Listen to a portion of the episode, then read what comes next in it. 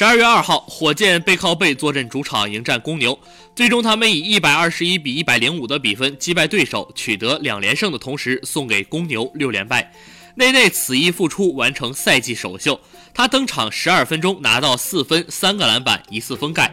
火箭方面，哈登拿到三十分、六个篮板、七次助攻；保罗得到十二分、三个篮板、十三次助攻、两次抢断；卡佩拉得到十八分、十五个篮板；戈登有十五分、三个篮板记账；塔克拿到十一分、六个篮板；恩尼斯和格林各拿到十分。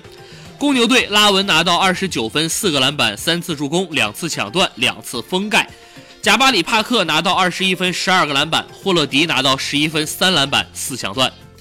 随着保罗等人的复出，哈登身上的压力也大大减轻。在本场比赛里，大胡子再度打出了一场高效的表现。他在首节便先发制人，拿到十五分。整场比赛，哈登十六投九中，三分球十一投六中，拿到三十分、六个篮板、七次助攻。他的生涯罚球命中总数突破五千个，成为 NBA 历史上第三十六位达到这一里程碑的球员。